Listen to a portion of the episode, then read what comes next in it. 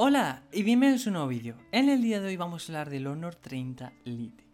Un teléfono que me sorprende. Me sorprende porque está muy bien equilibrado. Vale que no es el mejor teléfono del año ni el mejor teléfono de Honor, pero de aquí vamos a sacar tres cosas que de verdad, si se la incluyéramos algunos gama medias que hemos hablado en estos podcasts, serían súper top. Pero bueno, empecemos. este teléfono, el Honor 30 Lite, me sorprende, como he dicho, en tres cosas. Es un teléfono normalito, es una versión Lite, con lo cual estamos, nos indica de que su precio es bajo, va a estar, como por así decirlo, va a estar como muy bien equilibrado en algunas cosas, pero en otras se lo van a echar mucho para atrás, como en el procesador. Pero todo a su tiempo. Bien, principalmente en el apartado de diseño, en el apartado, si, si lo vemos, no un teléfono que destaque, eh, por ejemplo el LG Wing o el Microsoft Surface Duo, es decir, no tiene un diseño estrambótico ni diferente, es algo normalito. Pero eh, tampoco hay que quejarse, es decir, no es no, ni malo ni bueno, un 50-50. En tema de aspectos técnicos tenemos una pantalla muy buena, normalita, vamos a dejarlo ahí. Os voy a decir, de esta pantalla voy a decir tres cosas que se incluyen todos los camas media y una cosa que no la suelen incluir. Suele ser una pantalla LCD, como en este caso lo es. En este caso es una pantalla Full HD Plus y 6,5 pulgadas. Las pulgadas a veces oscilan entre 6,4 y 6,7, pero principalmente las pantallas de la gama media son eso.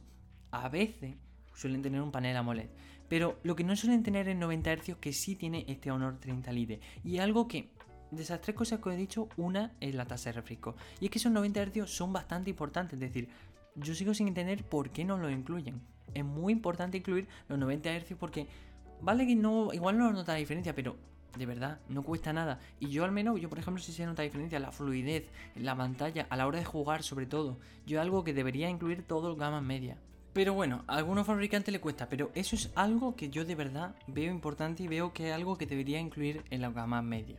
Si pasamos al tema del procesador, tenemos un MediaTek Dimensity 800, que bueno, es un procesador no es el mejor, ni tampoco es, yo por así decirlo, no le pondría este procesador a este teléfono es lo que he dicho, la versión Elite lo que suelen hacer es que suele ser un teléfono equilibrado, pero hay un punto en el que se lo cargan. Y en este caso es el procesador. Suele ser así porque luego cuando lo veamos en el precio se entenderá todo. El caso que es un MediaTek 800, algo bueno que tiene conectividad 5G, algo malo es un procesador que no es potente, es decir, es un procesador que, vale, no buscamos un Kirin 990, pero es un procesador que no es el mejor para este Honor 30 Lite. Es como a pasarlo a un a, Snapdragon, por así decirlo, sería como un, un, gama 600, es decir, un gama...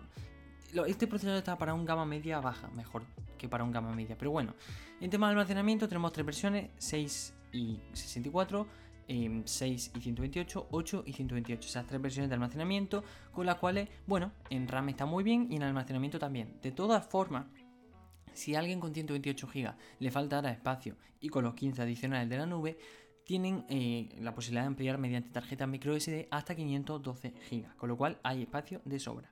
Vale que no tiene un tera como los Samsung, pero 128 GB está muy bien.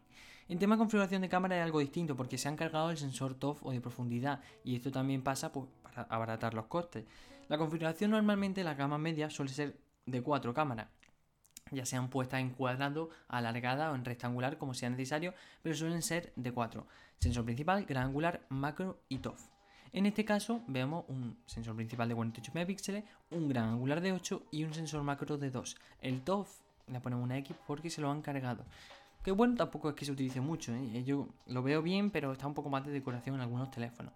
En la parte frontal, la cámara frontal, el sensor de 16 megapíxeles, que está bien, sí, es que eh, los sensores al fin y al cabo no te dicen mucho hasta que no los pruebas, pero puedo. Eh, en este caso, los sensores, sobre todo de la parte frontal, suelen ser más dependiendo del teléfono. Es como si el procesador con el sensor. Porque en este caso, el sensor de 48 megapíxeles es muy conocido, ya lo hemos visto en muchos teléfonos, pero este sensor de 16 megapíxeles habría que probarlo para un poco más. Como siempre, no fije en el número, podría tener un sensor de 108 megapíxeles y hacer fotos muy malas. Pero bueno, en tema de batería y carga rápida, solo otros dos puntos. ¿Os acordáis al principio cuando os lo he dicho? Tres puntos importantes. Pues eso, la batería y la carga rápida son otros dos puntos muy importantes en los teléfonos de gama media. Principalmente porque en este teléfono vemos 4000 mAh y 22,5 vatios.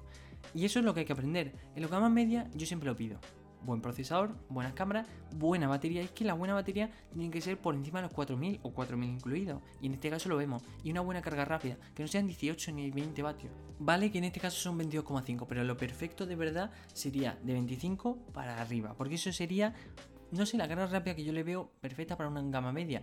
33 vatios, por ejemplo, el Vivo X50. 33 vatios está perfecto.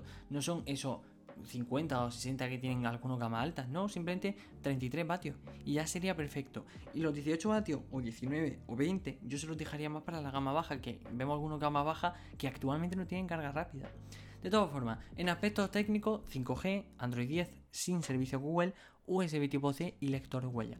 Lo de sin servicio Google es lo que a mí me fastidia un montón porque echa para atrás un montón de gente y yo entre ellas me incluyo porque yo cuando veo un Huawei o un Honor tan así, tan, está equilibrado, está bastante bien. Es decir, yo lo veo a simple vista y digo, vale, este, este móvil vale la pena. Pero veo que no tiene servicio Google y me echa para atrás. Y eso me pasa a mí y a un montón de gente. Y eso es lo malo, que no tenga servicio Google echa un montón de gente para atrás. Pero bueno, su precio 213 y 276. Dos precios muy muy buenos. Es decir, son de cambio de yuan a euros, con lo cual si llegan a España se verán aumentados. Pero aún así tienen muchos donde competir. Marcas como Redmi, Xiaomi, Realme, incluso Samsung son muy competidoras en esta gama media. Pero este Honor 30 Lite lo vale mucho. Vale que el procesador no es lo mejor, pero tanto la batería, carga rápida y la pantalla tienen mucho con lo que competir.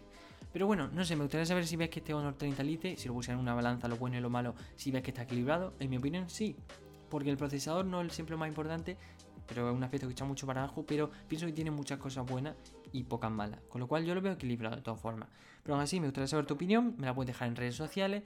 Y vamos, me puedes seguir tanto si no lo haces ya en Instagram como en Twitter, arroba tecno donde bueno, subo diariamente posts, sobre todo en Instagram estoy más activo, de tecnología hablando de distintos teléfonos, ordenadores, auriculares, lo que sea, todo relacionado con la tecnología. De todas formas, también hacemos encuestas, hacemos un que prefiere, incluso un QA que hicimos ayer domingo, por si quieres preguntar cualquier duda con la tecnología.